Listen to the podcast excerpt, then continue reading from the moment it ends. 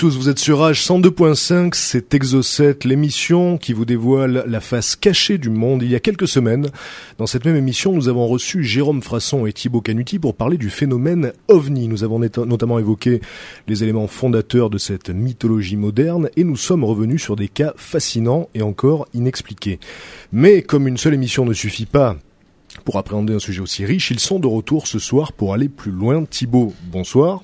Bonsoir Patrick. Tu es euh, l'auteur d'un ouvrage intitulé Un fait maudit, histoire originale et phénoménologique du fait ovni, paru chez JMG Éditions. Et Jérôme, bonsoir. Bonsoir Patrick.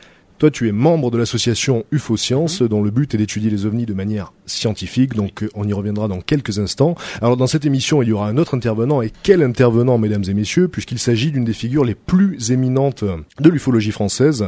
Je veux parler de Jean-Pierre Petit, avec qui nous serons dans quelques minutes. Alors, Jean-Pierre Petit, qui est justement un des cofondateurs d'UFO Science. Alors, Jérôme, est-ce que tu peux euh, nous parler de l'association et des méthodes que vous vous efforcez de mettre en place? Tout d'abord, le pourquoi de l'association InfoScience. On a évoqué la dernière fois les difficultés qu'avaient rencontrées les scientifiques euh, qui s'étaient heurtés euh, à cette recherche officielle sur le phénomène OVNI. On a parlé un peu de Michel Bougnas et de Jean-Pierre Petit, qui est d'une de figures martyrs. euh, de, ce domaine-là. Donc, euh, compte tenu de ce fait et compte tenu que jusqu'à présent, tout ce qu'on a sur le phénomène OVNI, c'est essentiellement des témoignages, des recoupements, etc., peu d'études scientifiques, on a décidé de monter un laboratoire de recherche sous la forme d'une association loi 1901. Et notre but, c'est de créer un local à Paris où on fasse des démonstrations de MHD, des démonstrations d'optique, des études, des recherches, des projets de cosmologie aussi, et de faire connaître à un maximum de personnes nos, nos travaux. Exocet, c'est parti. Exocet, le magazine de l'étrange et de l'insolite.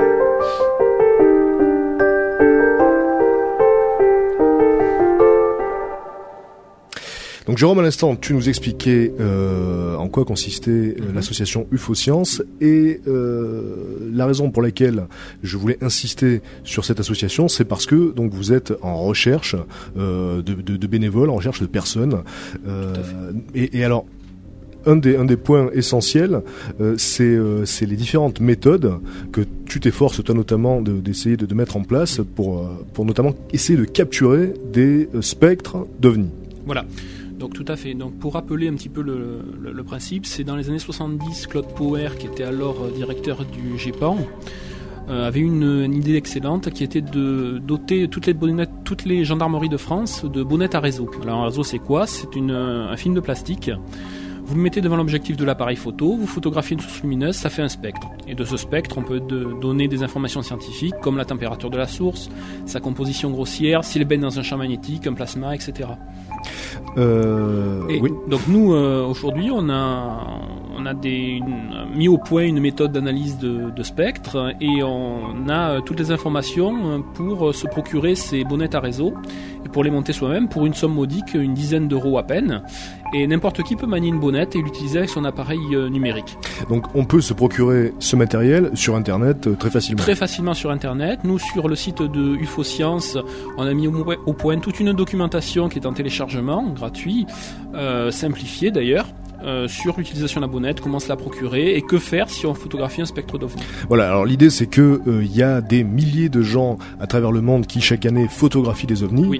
et s'ils équipaient leurs appareils de ces bonnettes à réseau, Mhm. ça permettrait d'étudier le spectre lumineux de, l'objet Oui. et donc de savoir un petit peu mieux ce que c'est, de quoi il s'agit. Ce qui, ce qui se trame derrière et savoir si ça corrobore des idées qu'on a en matière de propulsion MHD, etc.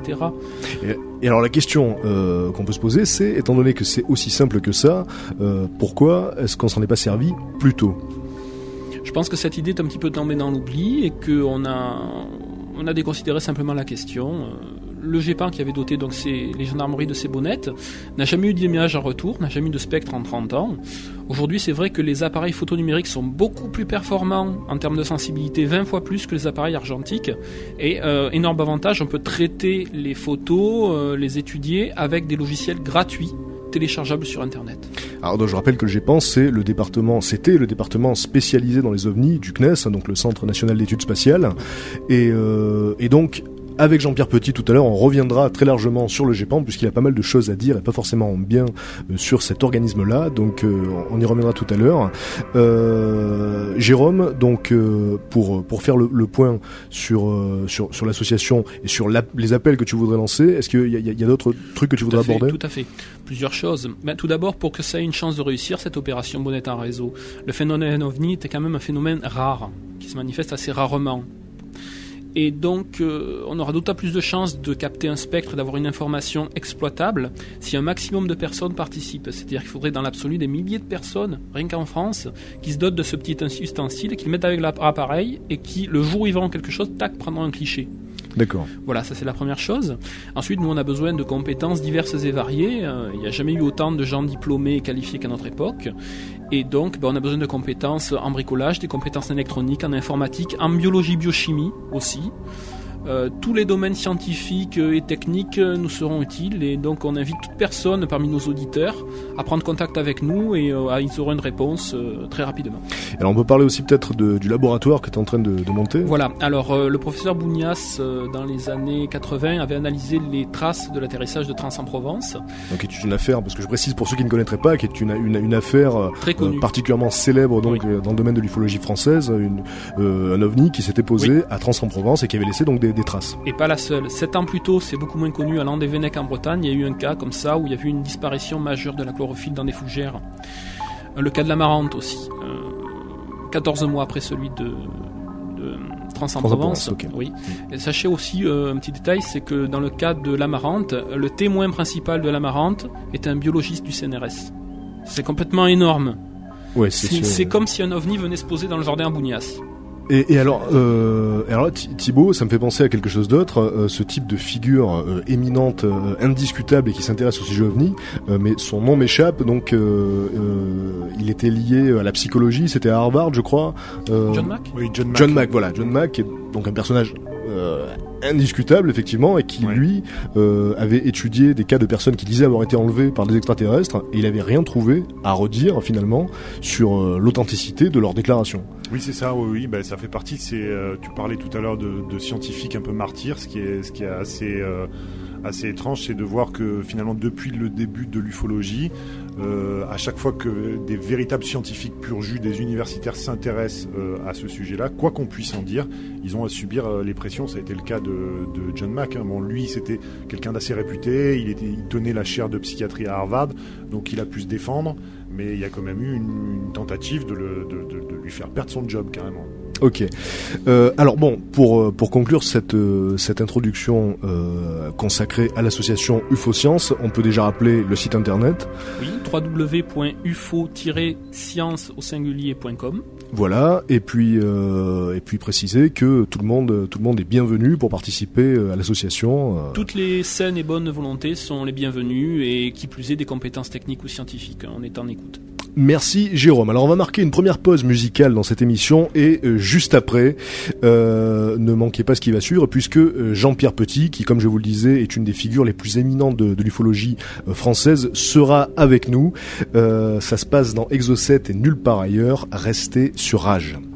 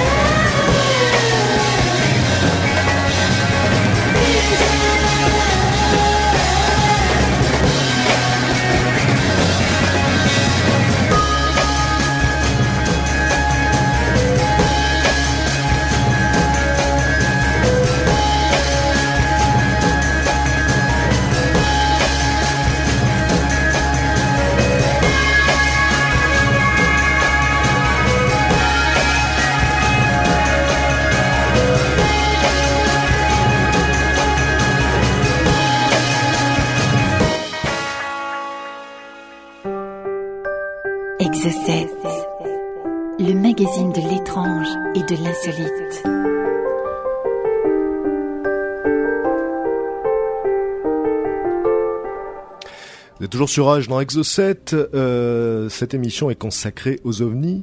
Dans le studio, Jérôme Frasson, Thibaut Canuti. Et normalement, si tout se passe bien par téléphone, nous avons Jean-Pierre Petit.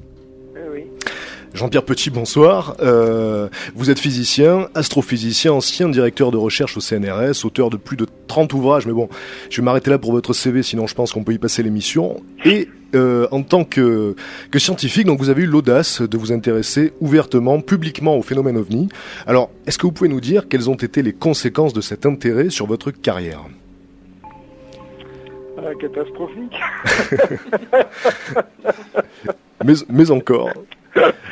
Bah, disons que le CNRS, je suis retraité maintenant, hein. le CNRS peut s'enorgueillir par exemple de m'avoir privé de crédit, euh, de matériel et de personnel pendant 30 ans. Quoi. Disons que euh, la seule façon que j'ai eu de mener cette carrière, c'est de me dire que j'avais un papier, un crayon. Je suis donc devenu euh, géomètre, mathématicien, astrophysicien, tout ce qu'on veut, tout Mhm. ce qui peut se faire avec un papier et un crayon, quoi, c'est tout. Et les quelques congrès internationaux auxquels j'ai participé, j'y suis allé à mes frais. Je pourrais même vous raconter la- le sujet des anecdotes que, de- que vous ne pourriez même pas croire.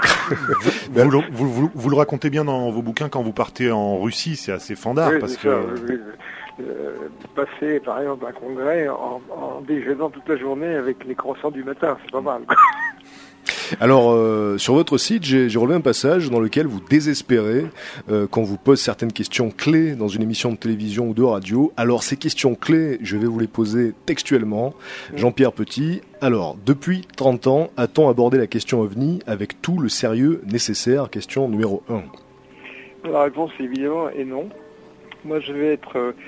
Euh, je suis content qu'il y ait Jérôme Frasson dans le studio parce que je dirais que euh, il y a peut-être un ou deux types comme lui en France et euh, on est comme des mouches en train de s'agiter dans un verre de lait. Quoi. Il rougit, c'est tout ce qu'il y a, c'est tout ce qu'il y a. non, mais je vous assure. Tenez, par exemple, voilà, euh, qu'est-ce que- prenons l'exemple de, de- de- de ce qu'a fait Jérôme. Jérôme a pris contact avec moi il y a 7-8 mois. Et c'est vrai qu'il y avait une idée qui avait été lancée par Claude Poher il y a 30 ans, euh, qui était que euh, des photos d'OVNI, finalement, on ne peut pas en faire grand-chose. Ce qui serait intéressant, ce serait d'avoir un spectre, c'est-à-dire de pouvoir prendre une photographie avec un, un prisme qui donnerait un, un spectre qui permettrait de connaître la composition chimique, la température, enfin un certain nombre de paramètres comme ça qui, qui- Ouais. qui sont liés à l'objet qu'on observe. Sinon, avoir des photos ou des vidéos, ça sert strictement à rien. On en a 150 000, euh, euh, vous doublez ça, ça sert à rien. Alors, euh, à l'époque, euh, on pouvait transfor- transformer un appareil photographique en spectroscope en mettant devant ce qu'on appelle un réseau, qui est Mhm. une espèce de truc qui ressemble à une diapositive avec des petites rayures très très fines. Et puis il y a 30 ans, bah, c'était quelque chose d'un peu sophistiqué qu'on trouvait dans le laboratoire d'optique et tout ça. Ouais. Puis euh, Frasson euh, a pris contact avec moi, il m'a dit, euh, c'est M. Petit, il y a des réseaux comme ça, il y en a un pour 12 euros sur Internet. Ah bon? Alors effectivement, et puis euh, comme ça, un garçon très, très, a beaucoup d'initiatives, eh ben, il, il- il s'est plongé là-dedans. J'ai débranché avec un de mes vieux copains euh, qui est euh, astronome et euh, lui aussi vient de prendre sa retraite et il est très bon en optique. Donc euh, ils ont commencé à regarder ce qu'on pouvait faire avec un, un appareil numérique. Et les appareils numériques, c'est intéressant parce qu'ils sont finalement plus performants que les appareils anciens euh, avec euh, support pellicule. Quoi. Et, Et, euh, François, François donc fait. Alors donc, euh, dans un truc comme ça, ça débouche, si vous voulez, sur une technique. Il faudrait qu'il y ait un million de personnes en Europe qui aient euh, ce genre de petit gadget euh, à portée de la main, prêt à être mis devant l'objectif de leur appareil photographique. Comme ça, on aurait une photo avec un spectre. Eh bien, euh, à part ce que fait Frasson, il n'y a rien. Et, je peux vous dire la chose suivante, Ouais. c'est qu'au CNES, ils n'ont même pas ce projet. Alors une des ironies euh, justement de cette situation-là, c'est que euh, les, les gendarmeries ont été équipées de ces fameuses bonnettes dans les années 70. Oui, oui, absolument. Et donc qu'est-ce que qu'est-ce qui s'est passé? Alors bon bah euh, la première chose c'est que il n'y a jamais eu un spectre exploitable, il n'y a rien. C'était- Le résultat est tellement nul que euh, vous l'envoyez, enfin si vous allez sur le site du, du GIPAN, là sur le CNES, vous savez, ils ont publié Ouais. euh, tous leurs trucs. Vous- euh, les gens qui farfouillent un petit peu là-dedans trouveront, euh, euh, mais en clair, euh, le, le constat de, de cet échec le plus complet, quoi. Il n'y a rien, quoi. Alors, euh, par exemple, euh, vous avez des gendarmeries en France, peut-être 30 000. Si vous donnez une bonnette par gendarmerie, elle va aller dans le tiroir du brigadier chef. Ouais. Euh, alors la, la question qui suit, moi, c'est une question corollaire à la première. hein. C'est donc les enquêtes menées par le GEPAN puis par le CEPRA ont-elles été effectuées par des gens compétents et ont-elles été effectuées avec sérieux? Oui, et moi je vois aussi, si, Alors si, je si je vous puis me permettre, de, Vous de- savez, euh, début 2005, j'ai eu Figard au téléphone, euh, qui était ancien président du CNES. C'est un très brave type, certainement plein de bonnes intentions. Il était président du, du CNES à l'époque et c'est lui qui a créé le GEPAN. Et quand je lui ai demandé, mais pourquoi le GEPAN a-t-il été créé Il m'a dit, il a été créé par moi et moi seul, etc. Bon, et puis je l'ai écouté parler pendant une heure et au fur et à mesure qu'il parlait, j'avais la mâchoire qui se décrochait de plus en plus. Parce que effectivement, quand on voyait que ça marchait si mal, on avait l'impression qu'il y avait un mauvais vouloir, que on se heurtait à un mur de mauvaise volonté, un mur de silence. Pas du tout, pas du tout. Le mur auquel nous nous sommes heurtés pendant 30 ans, c'est le mur de l'incompétence. Et alors Et ça, on peut c'est- dire que les gens qui ont été mis en place dans ces structures CNES ont été d'une incompétence sans faille. Alors alors je vais laisser la parole à Thibaut qui veut réagir. Oui, moi je voulais vous, vous poser une petite question, enfin en tout cas avoir votre sentiment là-dessus. Euh, donc vous venez de parler de justement de, de ces moyens très limités, qu'ils soient humains, euh, matériels ou même en termes de compétences scientifiques, donc du point de vue de la recherche officielle euh, version CNES. Est-ce que vous pensez, euh, du fait de votre, de votre expérience, de tous les témoignages que vous avez pu euh, recueillir et puis de, de- des gens que vous avez pu rencontrer autour de la recherche militaire, est-ce que vous pensez que cette recherche sérieuse, euh, elle s'est faite quelque part en secret, en France tout du moins Est-ce que Ah non, finalement... bon, en France, non, pas du tout. Alors ça, on en est absolument D'accord, sûr. ok. Il y a, y y rien par eu. exemple, je- je- actuellement, le GIPAN avec Patnais repart pour euh, une période glaciaire de 30 ans supplémentaire. Quoi, hein. Oui, à mon avis. Je veux dire que euh, dans une histoire de vie, euh, les dernières personnes qui sont compétentes pour faire des enquêtes, c'est les gendarmes. Euh, ils sont très sympas, mais ils sont faits pour faire des constats sur les accidents de la route, euh, éventuellement. Vous savez, un gendarme, quand on l'amène à un endroit où il y a eu un meurtre, alors il prend un crayon, il ramasse une douille et il la met dans un sac en plastique et il scotche ça pour garder les empreintes. hein. Bon, ben, comme ils n'ont jamais eu de formation particulière, ils ont fait la même chose avec les traces biologiques. Lorsqu'il y a eu l'affaire de la marante, et ça, vous trouverez ça dans les dossiers CNES qui ont été publiés. Oui, ils ont fait Euh, un en véritable 81, massacre. il y a eu l'affaire de, Provence, qui est la seule qui a été enquêtée vrai correctement, parce que justement Michel Bouillas, qui était biologiste, a pu aller sur les lieux et s'occuper un peu de ça. Sinon, après, bien, euh, qu'est-ce que euh, Velasco et le CNES avaient donné comme, comme euh, consigne, simplement de prélever les échantillons biologiques et avec le plus grand soin. Alors le plus grand soin, un gendarme quand il voit ça, il prend des ciseaux, il coupe les plantes, il les met dans un petit sac en plastique et il les scotche. C'est écrit dans le rapport. Et ensuite, comme il faut les conserver au froid, il les met dans le bac à légumes de la brigade. C'est surréaliste, ce truc pareil. Ce qui fait que euh, une semaine, deux ou trois semaines après, ces, ces échantillons arrivent sur la table de laboratoire de Toulouse et ils sont complètement pourris. Alors on pourrait le dire, mais comment se fait-il que ces échantillons ne sont pas arrivés sur la table de Bougnas, qui lui était compétent pour faire ça? Bah, Simplement, c'est que à l'époque, il y a eu un changement au CNES, euh, Esther est partie, elle a été remplacée par Velasco, et ils se sont dit, oh bah, le laboratoire biologique, il y en a un à Toulouse, on va aller à côté. C'est tout. Donc euh, c'est de l'incompétence.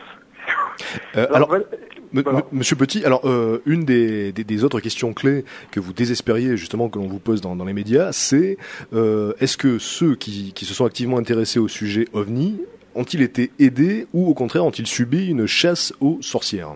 Ah, la, la chasse aux sorcières était totale. Prenez par exemple un type comme Bougnas. C'est un type qui avait une grande compétence de biologie dans un sujet qui est vraiment actuellement d'actualité, c'est la, tox- la toxicologie de l'abeille. Il a été un des premiers, il y a 30 ou 40 ans, c'est-à-dire que les pesticides étaient catastrophiques pour les abeilles. Vous avez vu dans Internet ou dans les journaux, etc., que ça pose de sacrés problèmes. Qu'elles Les disparaissent, sont ouais. décimées par ces produits-là. Ouais. Donc lui, il avait un laboratoire de toxicologie de l'abeille. Bon, ben, je l'ai, je, je lui ai rendu visite à l'Institut national de recherche en agronomie à Avignon. Ben, il avait un laboratoire normal avec des collaborateurs, avec une paillasse, etc. Ensuite, il s'est intéressé à cette histoire de trans, puis comme c'est un type qui est un peu entier, ben, quand on lui a dit, vous avez fait ça, ben oui, j'ai fait ces analyses. Après, ben, on lui a enlevé son personnel, on lui a enlevé l'argent, on lui a donné l'enco. Il s'est retrouvé euh, un an après, tout seul dans un bureau à Avignon. Euh, alors Thibaut, tu veux, tu veux réagir? Oui, moi je voulais euh, justement savoir quel était votre sentiment par rapport justement des personnes comme Pierre Guérin aussi, je pense à lui, parce que c'est vrai que c'est c'est quelqu'un aussi qui a eu à subir un petit peu, euh, alors peut-être dans une moindre mesure, mais qui a eu à subir aussi les conséquences de son intérêt pour le pour le phénomène ovni. Euh, qu'est-ce que vous, qu'est- qu'est-ce, quel est votre sentiment là-dessus? Est-ce que c'est, euh, est-ce que c'est une fatalité? Est-ce qu'à chaque fois qu'un scientifique s'y intéressera, ce sera à peu près la même, euh, la même chose? Et qu'est-ce que vous répondez à des gens comme Pierre Lagrange justement, qui eux disent mais non non non, il n'y a pas du tout de problème avec les scientifiques, c'est juste la- que les ufologues leur en parlent mal. C'est un faux cul inimaginable. Je m'y attendais à ce que vous disiez. hein. Lagrange, euh, regardez-le dans l'émission de télévision diffusée en 2004 euh, par- sur Arte sur le 11 septembre qui s'appelle Le 11 septembre n'a jamais eu lieu. Vous avez Lagrange qui est, qui est interviewé là-dedans. Je veux dire qu'il ne mérite pas le nom de sociologue et la façon dont il s'exprime, c'est complètement déshonorant. Je, je pèse mes mots, quoi. Alors, je veux dire, maintenant, ce que peut penser ou ne pas penser Pierre Lagrange, je pense que ça- n'a- aucun intérêt. Mhm. Alors maintenant, le pourquoi de cette réaction extrêmement violente de la communauté scientifique Est-ce que ça va changer? Est-ce qu'on a, est-ce qu'on peut espérer que ça change justement non, pas du tout. Pas du tout, parce que euh, non seulement euh, cette réaction est, durable, mais elle est presque naturelle. hein. Moi, j'ai décrit ça dans un de mes livres il y a longtemps, en disant que c'est un phénomène euh, d'immunologie psychosociologique. Hein. Mhm. Euh, Qu'est-ce que c'est qu'un phénomène immunologique? Eh bien, quand vous avez quelque chose qui rentre dans votre corps et que ça vous plaît pas, ben, par exemple, vous vous mettez à vomir ou vous avez quelque chose qui, qui réagit mal avec votre épiderme, vous avez une allergie. hein.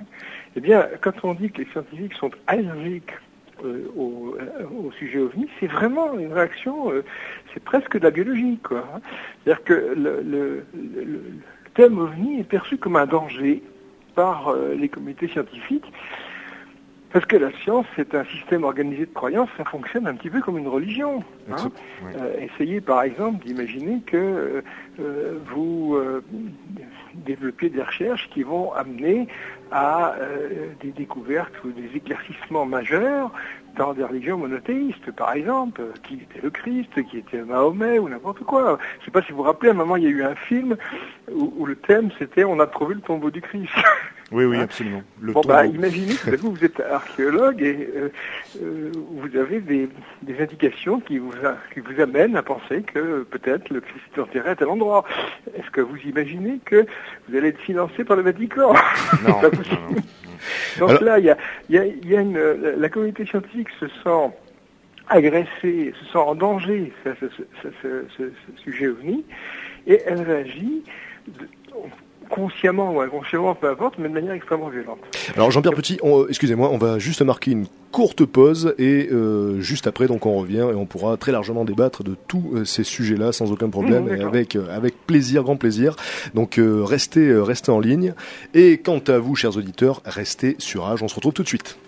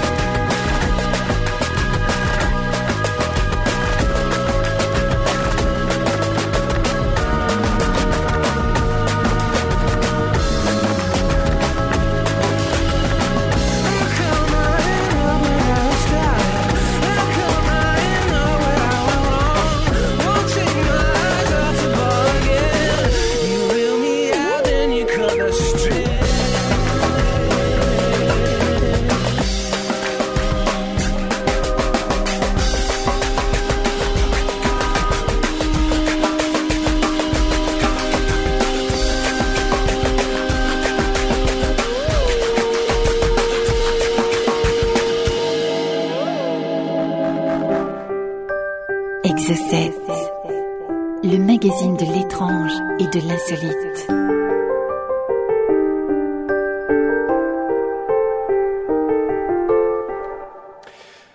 Toujours sur H 102.5, c'est Exocet. Si vous nous rejoignez à l'instant, l'émission de ce soir est consacrée aux ovnis.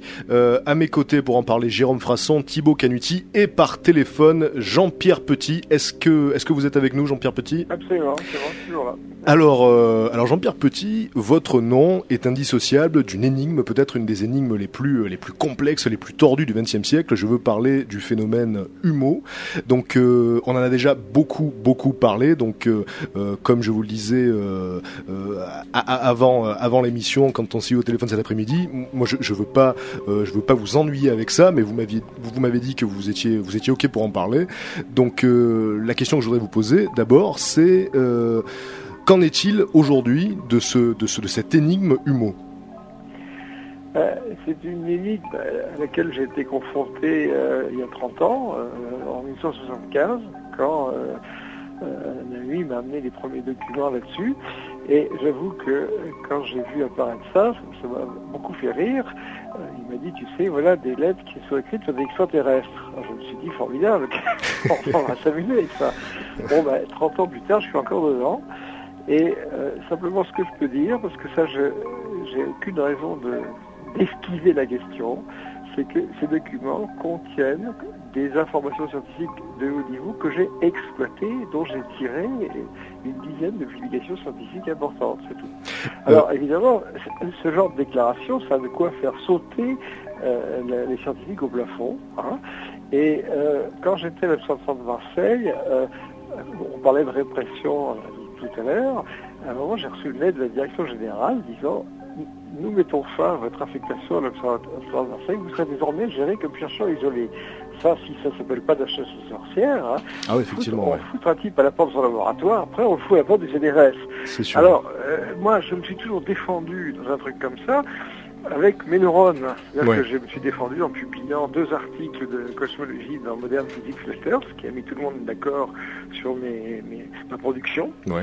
Puis après avoir fait ça, euh, j'ai été réintégré à l'observatoire et je me suis dit, bon, ben, euh, puisque ces gens-là ont l'air de m'en vouloir, je vais leur donner d'excellentes raisons de m'en vouloir.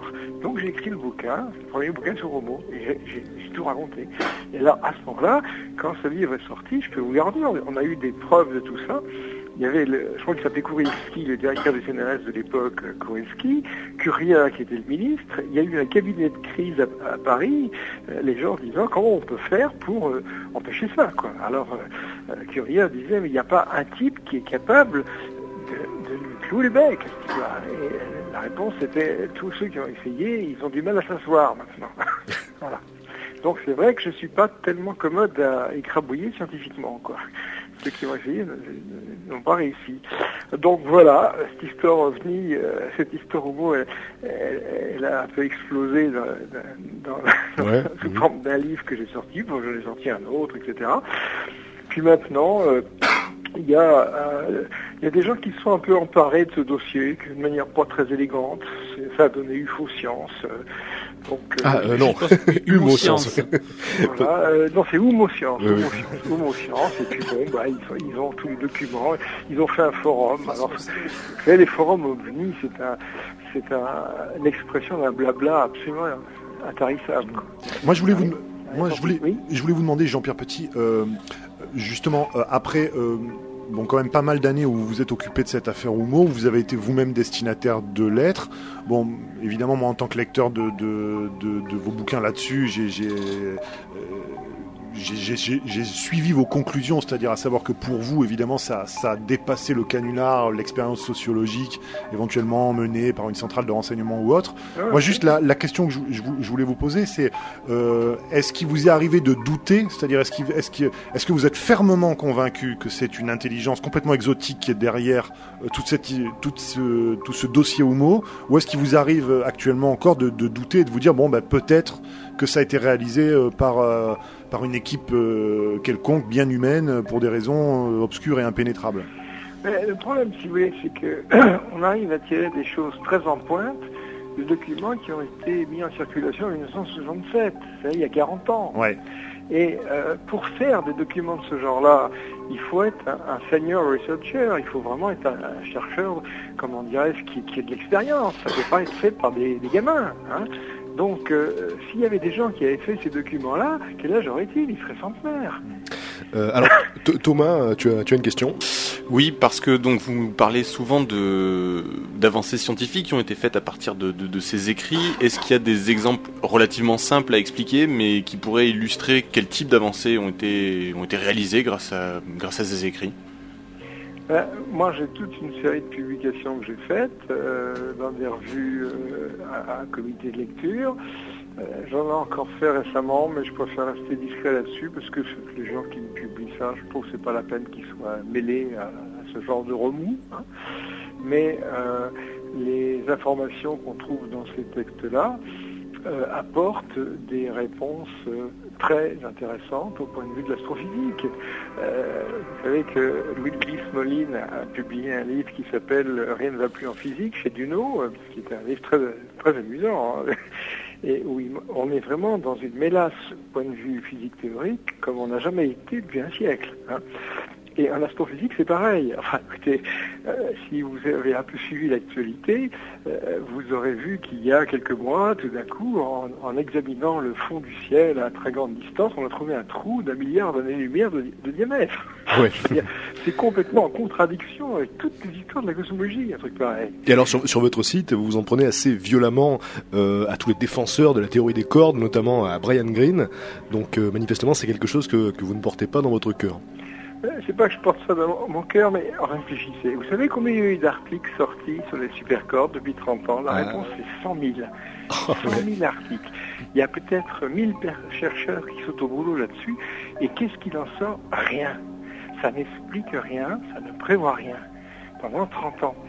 Et euh, quand on dit porter dans mon cœur, ce serait une sorte de, de réaction, on pourrait dire, euh, émotionnelle. Ouais. Mais, mais, euh, si je me réfère au, au livre de, de, Lys Moline, qui est un Canadien, qui est un physicien théoricien de, de- de grande qualité, ça vaut le coup de faire une petite parenthèse pour expliquer euh, un peu l'origine de ce bouquin. Disons qu'il y a, en 2004, on lui a demandé de faire un- une conférence sur le- les grandes avancées des supercordes, euh, sur lequel il travaillait depuis 10, 15, 20 ans, euh, à, l'occasion d'un colloque établi pour, en hommage à John Wheeler, qui était un mathématicien. Alors, Smolin s'est plongé là-dedans, et puis euh, c'est vrai que quand on imagine qu'il y a 100 000 articles, c'est que ça doit être quelque chose de considérable comme, comme volume. Alors il a essayé de classer les choses qui étaient les plus importantes, ce qu'on pouvait espérer considérer comme un acquis. Alors quand on fait des calculs théoriques, on obtient des valeurs pour des paramètres, et euh, déjà la première réponse, est-ce que c'est fini ou est-ce que c'est infini? Calculez une température qui est infinie, ça n'a plus de sens. Donc il y avait des théorèmes de mathématiques qui portaient sur la finitude de, de quantités physiques. Et on considérait ce théorème comme euh, un fondement de cette théorie des supercordes. Ouais. Donc euh, Smolin se plonge dans, dans ce truc-là et il voit des collègues mathématiciens qui lui disent euh, écoutez, on est désolé, mais pour nous, c'est pas une démonstration. Alors il est un petit peu troublé, il va trouver des gens de supercordes et il s'aperçoit qu'ils tournent complètement en rond. Ah, je crois que qu'il y a eu un petit problème de téléphone, on a été coupé. Euh, c'est pas, c'est pas, c'est pas un problème. On va récupérer Jean-Pierre Petit très rapidement. Euh, Thibaut, hein, est-ce que, le micro fonctionne? Oui. Thi- Thibaut, une réaction Oui. peut-être à, à ce qui vient d'être dit? Bah oui, non, non, bah c'est- un type super intéressant. Je pense que euh, il faut que les auditeurs euh, re- restent avec nous Ah parce oui, que c'est ouais. bon. Alors c'est vraiment quelqu'un qui a des compétences euh, scientifiques énormes euh, et puis, puis qui est vraiment. Moi, juste ce qui m'intéresserait de, de lui demander, c'est finalement, mais là, on est presque dans un débat euh, euh, épistémologique, quoi. hein. Euh, lui considère que finalement. Euh, ces lettres euh, ou mythes sont sérieuses parce que euh, elles, ont été la base d'une réflexion qui a donné lieu à, des, un vrai travail scientifique, qui a suscité de la bonne science. Moi, presque ce que je me demande, c'est est-ce que finalement ça n'a pas été euh, une hypothèse euh, qu'il a trouvée, qu'il a ensuite euh, essayé de, de valider, de, de, qu'il a essayé d'investiguer, et après, bon, il s'est aperçu qu'elle était, qu'elle était bonne. Mais ça ne, comment dire, ça ne prouve pas pour autant si, si vous voulez que les que, que l'affaire Oumo soit Ouais. soit soit valide finalement est-ce que c'est pas l'intelligence de Petit euh, qui est bien plus importante que que l'intelligence des Zoomites moi c'est presque Oui, la oui, question sûr que- que, C'est sûr qu'on peut. j'aurais envie de lui poser mais euh, Ben, je, et je pense que on pourra euh, lui poser dès que dès qu'on l'aura repris au téléphone, ce qui devrait ce qui devrait se faire d'ici euh, d'ici quelques instants. C'est les aléas du direct. Envie Mais c'est vrai qu'en tout cas, concernant euh, Jean-Pierre Petit, ce qui est frappant, c'est de voir que bon, il y a non seulement effectivement tout son travail sur les univers gémellaires, euh, qui est issu directement de toute la littérature euh, ou, ou mythe apparemment, hein, qui serait, qui procéderait de ça, en partie du moins, qui aurait l'idée de, de base lui lui serait lui serait venue de là, et apparemment aussi un petit peu la MHD, mais ça, je pense que Jérôme pourrait nous en dire un petit peu plus, la magnéto-hydrodynamique. Il y a certains éléments de la magnéto-hydrodynamique qui se retrouvent dans les lettres humides, notamment quand il parle ionisateur pariétal par exemple. Donc euh, oui, effectivement, il y a des choses qui viennent des lettres humides, pas que. Euh, mais il faut savoir aussi que la théorie des univers jumeaux, ça a été euh, mis en place par un mathématicien russe du nom de Sakharov Oui, aussi. Donc euh, il y a aussi des origines euh, terrestres, il y a les deux. Alors juste, moi je voulais justement en profiter, vu qu'on a un petit moment de pause, peut-être pour recadrer pour les auditeurs ce qu'est euh, l'affaire euh, Oumo, parce qu'on en discute depuis tout à l'heure, sans expliquer quelle est la base hein, de cette histoire. Donc peut-être qu'un de vous deux a envie de se lancer sur, sur l'explication, les, les bases et, et les débuts de cette, cette affaire. Ce qu'il faut savoir, c'est que l'affaire Humo, ça a duré sur trois décennies. Hein, Et ça continue apparemment. Ça continue, oui. Euh, c'est quelque chose qui est mondial, planétaire. Ça a commencé avec un réseau espagnol. euh, des, des contactés recevaient euh, des lettres. Alors, c'était pas forcément des scientifiques, il y avait toutes sortes de gens. Mais euh, la plupart du temps, ça partait à la corbeille. Et euh, il y a eu des gens dans le milieu ésotérique, il est vrai, euh, ben, qui ont pris ça, euh, qui ont fait des, des réunions, etc. Mais c'était des contactés de base, hein, Voilà. Fariol et compagnie. Fariol, etc., c'était- tout à fait. des gens qui s'intéressaient un petit peu aux marges déjà. De, Voilà. Tout à fait. Et- Bah alors, je, je- je te laisse continuer. Et euh, donc ce qui est ce qui est intéressant dans ces lettres, c'est qu'effectivement il y avait un, un tas de choses. Ils décrivaient leur civilisation, etc. Il y avait euh, beaucoup de choses de données techniques, de, des plans de machines, de, de la théorie, etc. Euh, De la philosophie, de de la philosophie, religion. de la métaphysique vraiment une aussi. civilisation entière qui était Voilà. décrite. Et euh, ce qui est intéressant dans ces lettres, c'est que euh, on, on peut faire un parallèle intéressant en matière de, de sociologie. hein. Il y a eu des, des sociologues qui sont intéressés à des, des tribus, euh, de, de tribus primitives, euh, qui ont fait des expériences, qui ont euh, mis en- à disposition de ces gens-là des, des ustensiles, etc. Je crois qu'on fait signe que. Je crois est- que c'est bon, Monsieur Petit? Ça va, ça va. Quelquefois, D'accord. ça décroche euh, le téléphone avec Bruxelles. Bon, voilà. les, les aléas du direct, euh, bien Ouais, évidemment. La Belgique va mal en ce moment, hein, donc c'est- Ah oui, oui. peut-être lié. hein. Alors, euh, alors Monsieur Petit, il y a aussi un autre, euh, un autre domaine auquel votre nom euh, est associé, c'est celui de la MHD. Donc, Ah, euh, est-ce qu'on pourrait euh, revenir là-dessus pour nos, pour nos auditeurs non physiciens et qui ne connaissent pas forcément d'ailleurs la MHD euh, qu'est- Qu'est-ce que c'est? Les MHD, ça a été inventé par un monsieur qui s'appelle Michael Faraday en 1740, quelque chose comme ça, et donc ça date pas d'hier. Et c'est l'art et la manière euh, d'agir sur un fluide avec un champ magnétique et un champ électrique, ou l'art et la manière de transformer de l'énergie cinétique en électricité. Quand on a dit ça, on a fait les deux versants de la MHD, on a, on a tout résumé. Alors, il y a une chose, c'est que euh, ça ne fonctionne que quand les champs magnétiques sont suffisamment élevés et euh, c'est pour ça que dans les années 50, il n'y avait pas de MHD du tout, parce que les champs magnétiques étaient trop faibles. Ouais. Maintenant, ben, on va commencer à monter à des champs magnétiques qui se chiffrent en Tesla, 4 Tesla, 5 Tesla pour les tokamaks, 14 Tesla. Donc à ce moment, c'est intéressant. Si vous voulez, s'agissant d'agir par exemple sur un fluide, c'est un peu comme si je prenais un moteur en bord, Ouais. et ce moteur en bord, ben, l'intensité du champ magnétique, c'est l'inclinaison des pales. hein. Alors si vous avez un moteur en bord avec des pales qui sont calées avec un dixième de degré, vous allez mettre les gaz et vous n'avancez pas. quoi. Et alors, que- quel est le lien entre la MHD et le phénomène OVNI? Eh pour moi, ça a été la, première façon que j'ai eue d'accrocher euh, le phénomène ovni à euh, une science euh, tout à fait tangible. Euh, C'est l'idée que on puisse se propulser dans l'atmosphère sans faire de bang. Et c'est ce que disaient les témoins. Bon, ben, moi j'ai vu ce truc-là faire partir à toute vitesse. Et il n'y a pas eu de bang, il n'y a pas eu d'onde de choc. Or, euh, par exemple, à partir du témoignage, on pouvait avoir une idée d'une fourchette de distance. Le type a dit, par exemple, c'est passé derrière le clocher et devant la colline. Donc c'était à telle distance? Et puis vu euh, le temps que ça a mis à, affiche le camp, ça devait faire 2, 3, 4 000 km heure. Or, un objet qui se promène en l'air dense à, à des vitesses pareilles devrait faire une onde de choc qui serait capable d'effondrer les toitures. Et quand on demandait aux témoins, euh, est-ce que vous avez entendu quelque chose Le gars disait non, j'ai rien entendu. Alors, il y avait deux solutions. Soit le témoin fabulait, soit il y avait quelque chose qu'on ne comprenait pas. Et moi, j'ai apporté, euh, j'ai un type qui a fait une thèse de doctorat là-dessus, j'ai fait des publications, et euh, je pense maintenant que j'aurais pas d'opposant de ce côté-là sur le fait qu'on puisse faire euh, disparaître les ondes de choc. Alors, euh, comment imaginer qu'on puisse faire disparaître miraculeusement les ondes de choc devant un, un objet Ben, Il suffit de prendre la problème inverse. Pourquoi elles se forment Ouais. Elle se forme parce que quand on, va à une très grande vitesse dans l'air, l'air a tendance à s'entasser sur le bout du nez, comme ça, et ça fait une compression. Bon, si on l'aide à passer, si on, attrape ces molécules d'air et qu'on leur dit toi tu vas à droite, toi tu vas à gauche, mais l'onde de choc ne se forme pas. Et il y a eu un, euh, comment dire, une intervention à la Chambre des députés en, je crois, en 2006. Et effectivement, il y a, il y a un rapporteur qui a évoqué euh, l'intérêt que portait la société d'assaut à ce genre de propulsion sans onde de choc. C'est quelque chose maintenant qui est tout à fait considéré comme normal. Alors Thi- Thibaut, tu, tu veux réagir là-dessus? Oui, moi je, j'ai- je, je voulais avoir votre, votre réaction. J'ai, récemment, euh, euh, alors moi je suis, un, je, suis- je suis plutôt un historien, donc je, je, je parle vraiment avec beaucoup de prudence de toutes ces données-là. Mais j'ai suivi une conférence assez intéressante d'une personne que vous devez connaître qui s'appelle Jean-Marc Roder, qui a d'ailleurs beaucoup de respect pour vous. Enfin, en tout cas, c'est, en ces termes-là qu'il parlait. Et alors lui a tendance, euh, avait tendance dans cette, euh, dans cette euh, conférence à dire que la MHD avait été exploitée aux États-Unis, que maintenant c'était fini, on en était à autre chose.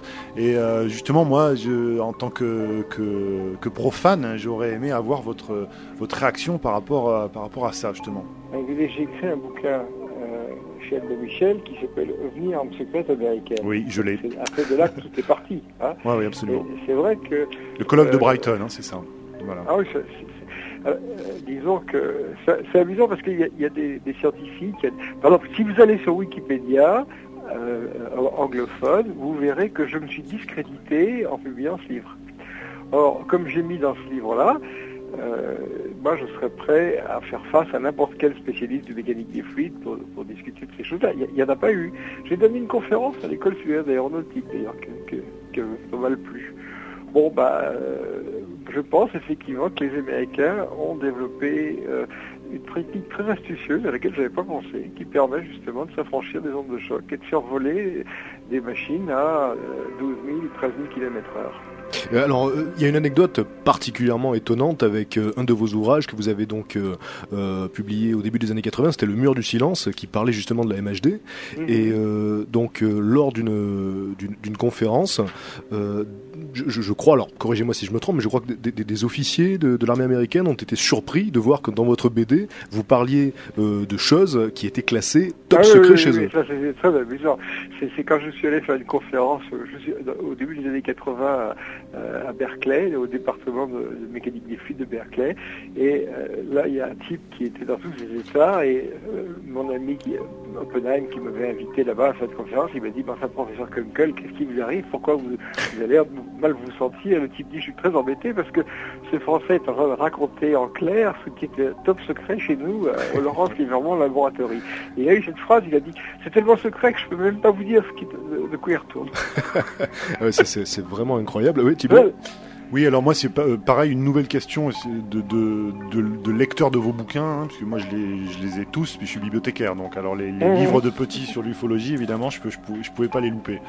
Euh, quand on lit ce, ce, ce livre, euh, OVNI, arme secrète américaine, on se demande là aussi pareil, euh, finalement, qu'est-ce qu'il faut en penser? Parce que ça rejoint euh, beaucoup de choses. Euh, par exemple, euh, le livre du colonel Corso, The Day After Roswell. Alors, malgré toutes ces, tous ces délires, tout- tout- toutes ces extravagances, dit à peu près la même chose. C'est-à-dire, il parle lui aussi de rétro-engineering. Oui, ça rejoint aussi tout un Oui, tas de, de- de choses qui ont, qui ont été dites. Je pense à le témoignage dire, de Wilbur Smith. C'est qu'en matière d'OVNI, ce que j'en tire depuis 30 ans, c'est que je ne sais plus ce qu'on doit, considérer que- comme raisonnable et ce qu'on doit considérer comme délirant. Franchement. Par exemple, lorsque J.B. Gueux est revenu des États-Unis et qu'il a parlé des petits gris, on s'est tous mis à rigoler, quoi. Et je veux dire, maintenant, les choses ne me font plus rire. Quoi. Je, je, je ne sais plus ce qui est vrai, ce qui est faux.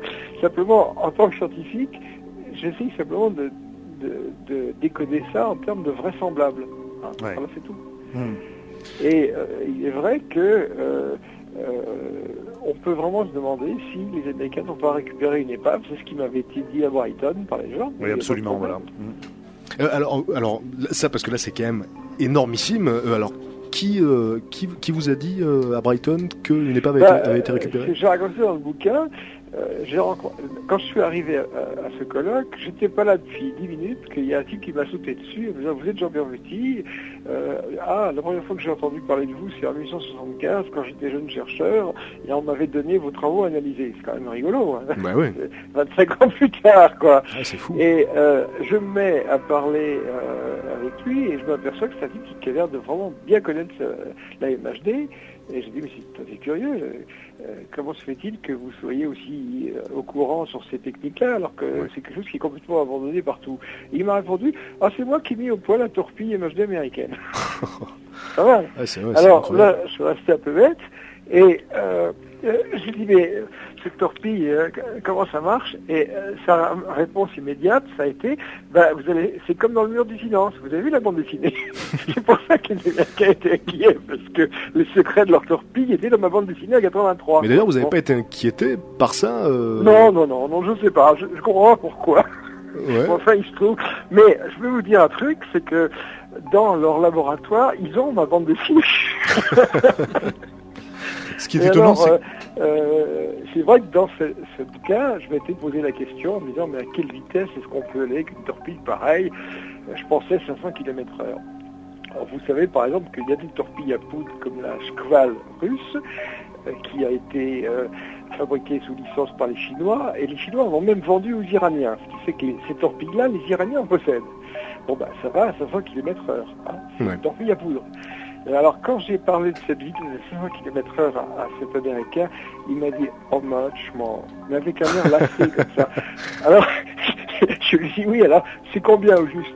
Alors, Il me dit « En 1980, on arrivait à 2000 km heure sous l'eau. » Ah oui, d'accord. Ouais. Ah ouais, effectivement, c'est oui, oui, c'est assez vertigineux. Voilà, alors je suis revenu, j'ai raconté ça, mais même simplement quand on, en, en 2000 ou 2001, quand on parlait d'une torpille qui allait à 500 km heure, les journalistes vous prenaient pour un fou. hein.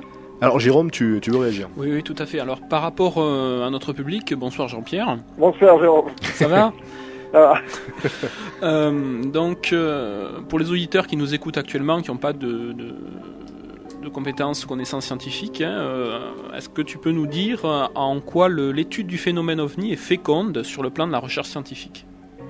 Bah, c'est énorme parce que euh, si on regarde par exemple l'histoire des sciences, on s'aperçoit qu'il y a énormément de découvertes qui auraient pu, pu être faites à certaines époques et on avait, on a, on s'est simplement pas posé la question. Hein par exemple, imaginez que Jérôme et moi on soit transportés au Moyen Âge, et bien dans les deux semaines, j'ai fabriqué un deltaplane et on vole avec. C'est tout. Et ça Ah oui, marche c'est- très bien. Ça fait, ça fait, ça fait rêver. Voilà donc euh, une technologie avec laquelle on pourrait attaquer des châteaux en, vol plané, par exemple. hein. On pourrait bouleverser complètement la stratégie militaire. Donc euh, il y a toujours, à une époque, des possibilités technologiques qui ne sont pas exploitées, simplement parce qu'on ne se pose pas les questions. À l'époque, les gens se sont, se sont dit, c'est pas possible, le plus haut que l'air ne peut pas voler. Donc on n'a pas essayé. hein. Et euh, c'est dans la mesure où il y avait des ovnis qu'on a pu se poser la question, peut-on voler à vitesse supersonique sans faire de bang Sinon, on ne se posait pas la question. D'accord. Alors, Thibaut, qui est intarissable, va réagir. Oui, oui, ben, on- encore une nouvelle question qui est un peu liée à celle que Jérôme a posée. Quand on vous lit et quand on lit vos interventions sur votre site, on a l'impression que vous défendez beaucoup une ufologie scientifique, euh, donc du point de vue des sciences dures, presque en disant, vous me dites si je, si je trahis vos propos, mais que finalement, on a passé l'époque du simple compte-rendu, de l'observation, de, de la collation de rapports d'observation, et il faut passer à une étude scientifique. Est-ce que vous croyez pas que finalement, euh, c'est une véritable interdisciplinarité scientifique qu'il faudrait, c'est-à-dire à la fois des sciences dures mais aussi des sciences humaines pour euh, analyser le phénomène en mouvement, euh, ses rapports avec la culture aussi, la façon dont il est perçu. Est-ce que vous croyez pas que finalement ce dont on aurait besoin c'est vraiment de toutes les bonnes volontés, mais quand je dis de toutes, c'est-à-dire à, à la fois de celle de, de la- de l'astrophysicien et aussi pourquoi pas de l'historien ou, euh, du sociologue des sciences je- par exemple. Je vous ré- répondre de manière extrêmement précise. dans l'avenir, il n'y aura plus que les sciences humaines. Parce que 30 ans après, la bataille est perdue. Hein la bataille est perdue. Euh, L'histoire de l'étude des ovnis, ça a démarré vraiment euh, dans les années 70. Maintenant, on est en 2007. C'est foutu. Foutu. Il n'y a aucune recherche scientifique qui est faite. Il n'y a que la sociologie. Il n'y a que euh, le témoignage. Donc, euh, tous ces gens dont vous me parlez qui sont des gens des sciences humaines, c'est pas qu'on en ait besoin, c'est que ce sont les seuls en piste. Alors, on va marquer encore une courte pause, ça sera la dernière de l'émission et juste après donc on retrouvera euh, nos invités ainsi que Jean-Pierre Petit pour parler de sujets toujours aussi passionnants et fascinants. Restez avec nous.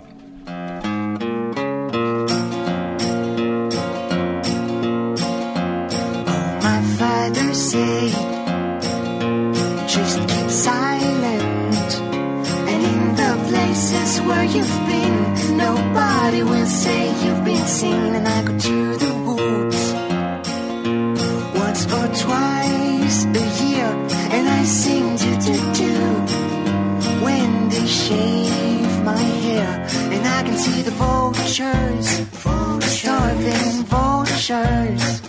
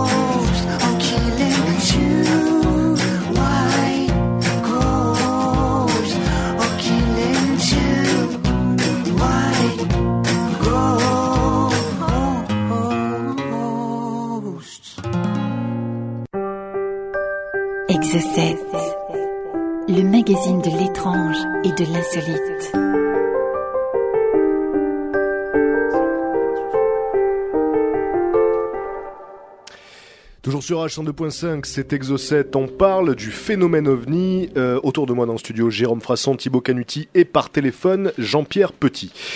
Euh, Jean-Pierre Petit, vous êtes là? Oui, je suis là. Je Vous voudrais êtes- maintenant, euh, puisqu'on a encore un, peu plus d'un quart d'heure, faire un petit peu un point sur certaines choses. Oui. Euh, donc, vous vous rappelez qu'il y a à peu près un an, le CNES a dit euh, nous allons rendre public euh, nos archives et puis ensuite nous allons créer quelque chose qui va s'appeler le GIPAN, etc. Oui. Bon, moi, je savais que ça ne donnerait rien du tout. Et ça ne donnera rien d'ailleurs. De toute façon, nous savons exactement ce que ces gens font, c'est-à-dire rien. Pas de problème. donc, euh, euh, à cette époque-là, il y a eu une sorte de sursaut désespéré. Euh, et euh, avec euh, un ou deux copains, on a créé une association UFO Science. Et puis comme moi j'étais sur Bruxelles, c'était près de Paris, on s'est dit on peut peut-être essayer de faire quelque chose, parce que si nous ne faisons pas quelque chose, rien ne se fera, c'est tout. Donc on a créé ce truc-là. Et puis évidemment, euh, pour créer quelque chose, il fallait un local, il fallait un local à Paris. euh, il fallait peut-être donner des conférences. Pour donner des conférences, il fallait qu'on ait une salle, ou des salles, ou qu'on puisse nous prêter un local pour faire ci, pour faire ça. Bon, euh, je peux vous dire qu'au bout d'un an, euh, le résultat de tout ça, c'est rien. Enfin, rien. C'est-à-dire qu'il y a un garçon qui a prêté une cave à Vincennes. Donc nous avons une cave d'immeuble à, Vincennes. Dans cette cave d'immeuble, euh, il y a deux garçons qui sont Julien Geffray, 27 ans, deux ans de licence de physique, employé de banque, et Jean-Stéphane Betchen, 24 ans, infographiste, qui vont essayer, vaille que vaille, de remonter des essences de MHD qu'on faisait avec Vuitton il y a 30 ans. Hein, voilà. Alors ça, c'est la moitié de l'activité. L'autre moitié, vous l'avez dans votre studio. C'est Jérôme Poisson, avec son appareil photo numérique et ses bonnettes à réseau. Et c'est tout. Voilà, c'est Ah. ça, l'ufologie scientifique française. Alors voilà, vous, vous n'étiez pas avec nous au, au début de l'émission, donc euh, dans l'introduction, euh, Jérôme nous a parlé effectivement de, des, des méthodes que vous vous efforcez de, de mettre en œuvre. Euh, on a lancé cet appel donc aux bénévoles éventuels qui seraient intéressés par par l'association et puis. Donc e- effectivement, c'est assez décourageant parce que sur votre site, oui, vous vous, dites que euh, vous-même vous n'avez pas beaucoup d'espoir en ce qui concerne l'avenir de, de l'ufologie Bah, et de l'association. Je veux dire que euh, Betchen a 24 ans, euh, euh, Geoffrey en a 27. Bon, ils sont jeunes, ils vont travailler dans une cave à Vincennes pour faire des expériences. Mm. Moi, j'en ai 70, j'ai une colonne vertébrale assez abîmée, donc je leur donne des conseils de loin, mais c'est tout. Donc, euh, euh, ce qui va se faire, c'est ça. Puis ensuite, vous avez le deuxième euh, euh, personnage de, de- du groupe qui est Frasson avec de réseau. En dehors du- de ça, il n'y a rien. Alors, vous savez, à moins d'un miracle, c'est foutu. Ah oui. Ah, à ah, moins oui. d'un miracle, vraiment. oui, Thibault. Alors, euh, parler par exemple de, de, de cet ant- antagonisme entre ce genre, cette ufologie scientiste et, et les sciences humaines, c'est de la rigolade. Il reste plus que les sciences humaines. Voilà. D'accord. Oui, mais moi quand même, je, voulais rebondir sur ce que vous dites parce que si vous dites que l'ufologie euh, scientifique, donc du point de vue des sciences dures, euh, n'est pas parvenue à, grand chose, on peut dire exactement la même chose du point de vue des sciences humaines. Ils, ils sont pas réussi, ils pas réussi non plus à pénétrer le phénomène, ou du, moins à, lui donner une seule et une seule et même explication. Euh, finalement, est-ce que ça pose pas la question je, voulais avoir votre sentiment là-dessus. Est-ce que ça pose pas la question de de l'outil science? Est-ce que finalement les outils dont on dispose, les outils intellectuels, euh, les paradigmes scientifiques qui sont les nôtres actuellement, sont à même de résoudre euh, cette énigme. Est-ce que justement le problème, c'est qu'il ne faut pas inventer, euh, je dirais presque une nouvelle science ou, ou passer par, par, de, par un avancement de nouveaux paradigmes pour euh, aborder euh, cette question-là Est-ce que s'il n'y a pas de- s'il y a pas d'études scientifiques, c'est peut-être aussi parce qu'il n'y a, il y a pas moyen d'en avoir C'est si, une question un peu naïve que je pose. hein. Je vous ai cité 36 000 façons d'étudier ce truc-là. On peut étudier les traces au sol, on peut étudier les traces biologiques, on peut étudier les traces magnétiques, on peut euh, faire des simulations sur ordinateur, on peut faire plein de choses. Mais on ne fera rien parce que c'est comme ça. Alors, c'est l'ufologie, mais l'ufologie, ça n'existe pas. Ça n'est pas une science. Il y a l'histoire, il y a la sociologie, il y a la psychologie. Quand vous avez un cas d'ovni, ben, il y a des gens qui vont aller voir les témoins pour savoir comment est leur profil psychologique. Et puis, euh, il y a des gens qui pourront faire des statistiques. Il y a des tas de moyens. Les sciences humaines, moi, je les connais. J'ai travaillé aussi à la fac d'Aix, qui est une fac de sciences humaines. Il y a toute une palette de moyens d'études qui sont pas rien, quoi, c'est tout. Il y a même les historiens. On peut aller fouiller dans le passé de la Terre pour trouver des tas de choses. Donc, des- c'est pas la peine d'inventer une, euh, une discipline nouvelle. Vous en avez 15 qui sont prêtes à se mettre en place. Hein Et, euh, et on peut craindre que tant que les, les livres sur les ovnis n'auront pas quitté le rayon ésotérisme euh, des librairies pour rejoindre le rayon euh, science, la situation restera en l'état. hein, parce que pour l'instant, c'est vrai que c'est considéré comme une discipline euh, fantaisiste, et c'est ce qui est assez dramatique quand même. Oui, c'est foutu. c'est carrément foutu. Ah oui, vous êtes, vous êtes- parce que oui, à la lecture de votre site, euh, bon, certains pourraient dire que vous êtes très pessimiste, d'autres pourraient dire que vous êtes réaliste. Euh, Bah, écoutez, écoutez, soyons réalistes. Euh, nous sommes en 2007. Le GEPAN a été créé en 1977. Donc 30 ans se sont écoulés. Je peux vous jurer que 30 ans après, on n'est pas à la case départ, on est en dessous de la case départ. Hmm. C'est-à-dire que les moyens, et euh, que ce soit en matériel ou les moyens intellectuels, euh, par exemple, euh, quand le GEPAN a été créé, il y avait un conseil scientifique de sept membres. Dans ce conseil scientifique de sept membres, vous aviez un politicien qui s'appelait René Pelat, qui était physicien des plasmas. Vous aviez Omnes, qui était doyen de la faculté d'Orsay, qui était spécialiste de cosmologie. Vous aviez Monet, qui était astronome. Vous aviez Perrin Brichemont, qui était météorologue. C'était quand même des gens qui étaient des personnalités scientifiques. Ouais. Et bien, autour de Patinet, il n'y a rien. vous rendez compte Donc c'est- en dessous de ce qu'il y avait en 77. Alors se dire que 30 ans plus tard, on n'est même pas au niveau de 77, moi je crois que c'est foutu. Ah oui, c'est assez désespérant. Mais alors pourquoi avoir recréé un rien? Moi, c'est quand même une question que je me pose. Pour le rideau de fumée, uniquement pour dire on fait pas disparaître euh, l'étude officielle des ovnis C'est ça que je, je, je saisis Bah, je pas peux bien. vous donner une réponse que j'ai obtenue de Sillard, et elle est, euh, comment dire, vertigineuse. Sillard est un très brave type. Il, est vraisemblable qu'il a dû voir un ovni lui-même, parce que souvent, c'est ce qui arrive quand les gens sont motivés comme ça.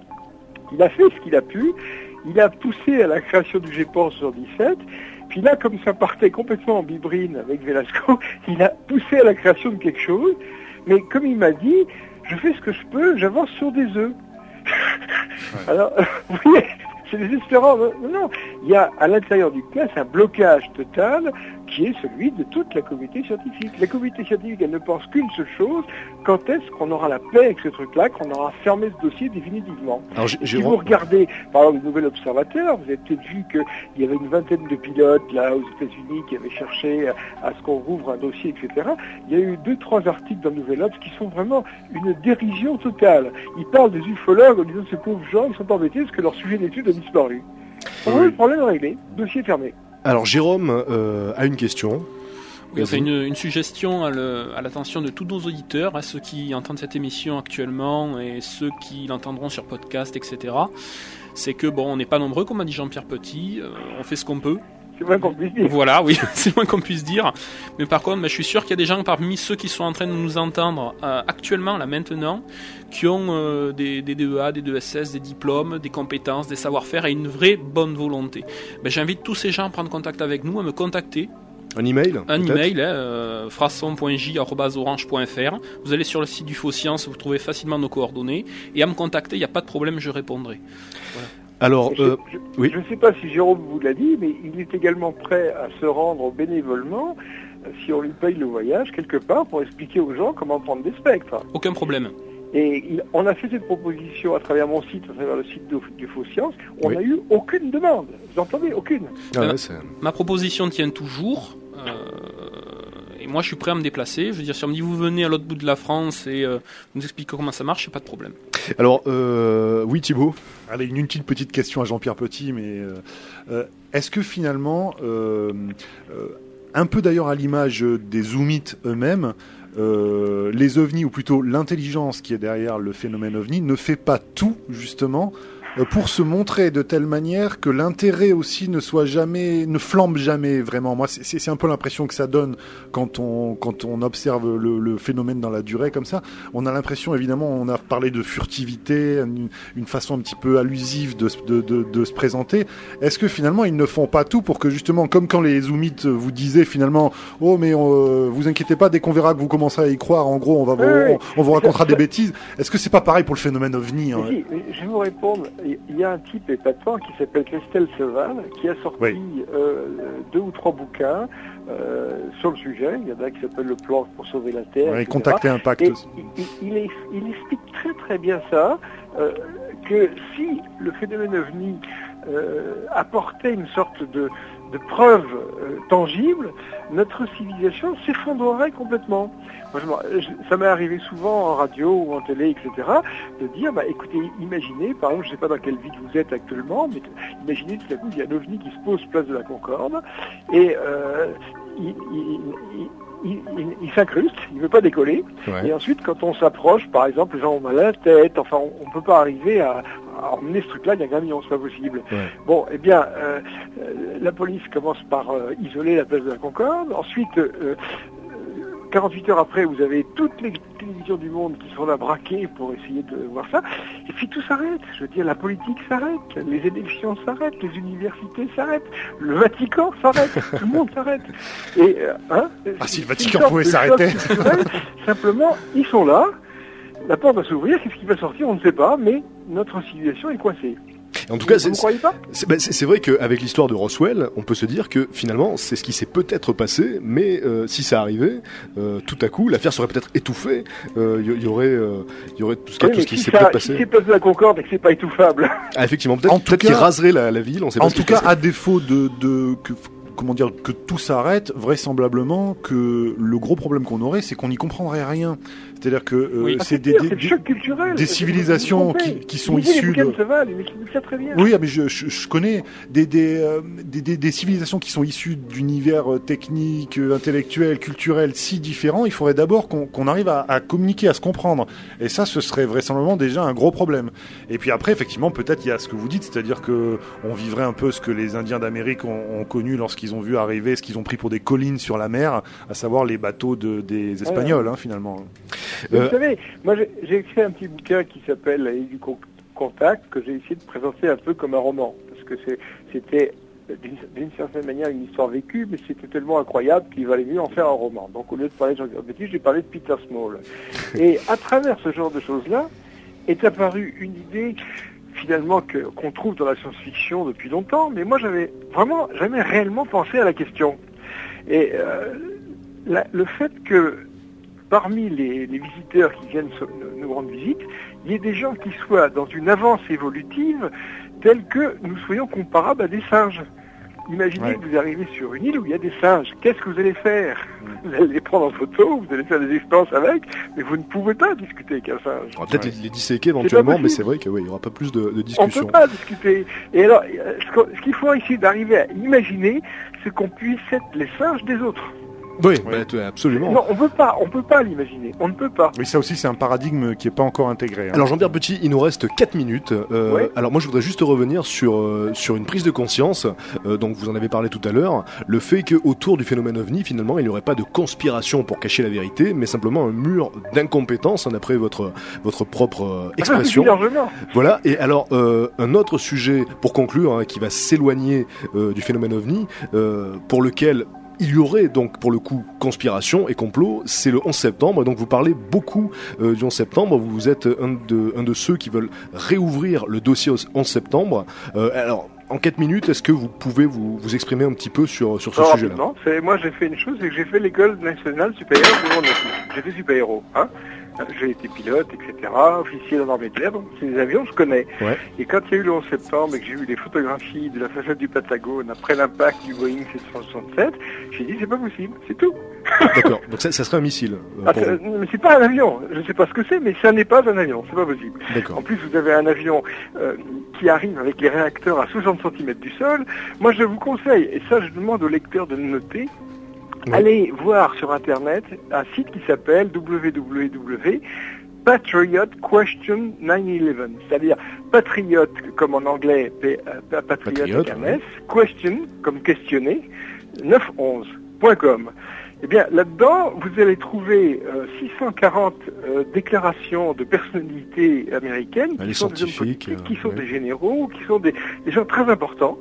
Et par exemple, vous trouverez un type qui dit, moi j'ai 9000 heures de vol sur jet, j'ai fait euh, Ouais. euh, vraiment euh, absolument n'importe quoi, j'aurais été incapable de faire cette approche qu'a fait ce pilote débutant. D'accord. Lui au moins on le croit, oui. Ah oui, Moi, j'ai fait- j'ai eu la même réaction. Je dis, c'est pas possible de s'approcher à 600 km h à 60 cm du sol. Et ensuite d'avoir des, des, des ailes qui sont bourrées de kérosène et, et le gazon est intact devant. Et il y a un autre point, bon, en deux minutes, hein, donc évidemment, on pourra jamais traiter ça, mais bon, on peut en tout cas l'évoquer, euh, le fait que les tours se soient effondrées, Ah oui. alors que euh, finalement le, le, le, le- le kérosène se serait totalement enflammé, la combustion aurait été euh, dans, dans l'air, Quelques secondes, on le voit. Voilà. Et donc pas, pas à l'intérieur de la tour. Donc qu'est-ce qui a fait s'effondrer ces, ces tours? C'est ça la, Oui, la mais question, une des questions. que- Chacun a réagi en fonction de ses compétences. Moi, j'ai réagi comme ingénieur d'aéronautique. Mais D'accord. après, il y a 250 euh, architectes et, et ingénieurs qui ont regardé ce truc-là, qui ont dit ça n'est pas un truc dû à la, la température, c'est une démolition contrôlée. Il y a Alors, il y a les pompiers, les, les pompiers américains aussi, des experts qui ont déclaré que c'était impossible aussi la façon dont Mais ça bien s'est passé. sûr. Alors, Monsieur Petit, euh, je tiens à vous remercier euh, d'avoir été euh, d'avoir été avec nous. C'était c'était passionnant, c'était très intéressant. Euh, J'espère d'ailleurs que, que les auditeurs ont pris autant de plaisir à écouter cette émission qu'on a eu nous euh, à la faire. Euh, je vous dis à la semaine prochaine. Cette émission sera rediffusée dimanche soir à 22h et, euh, et vous la retrouverez sur le blog d'Exocet, exocet-rage.net. Merci à tous. Bonne En tout soirée. cas, une autre fois si vous voulez, pas de problème. Pas de problème, avec plaisir. Bonne soirée sur. Entendu. Bonsoir. Exocet, le magazine de l'étrange et de l'insolite.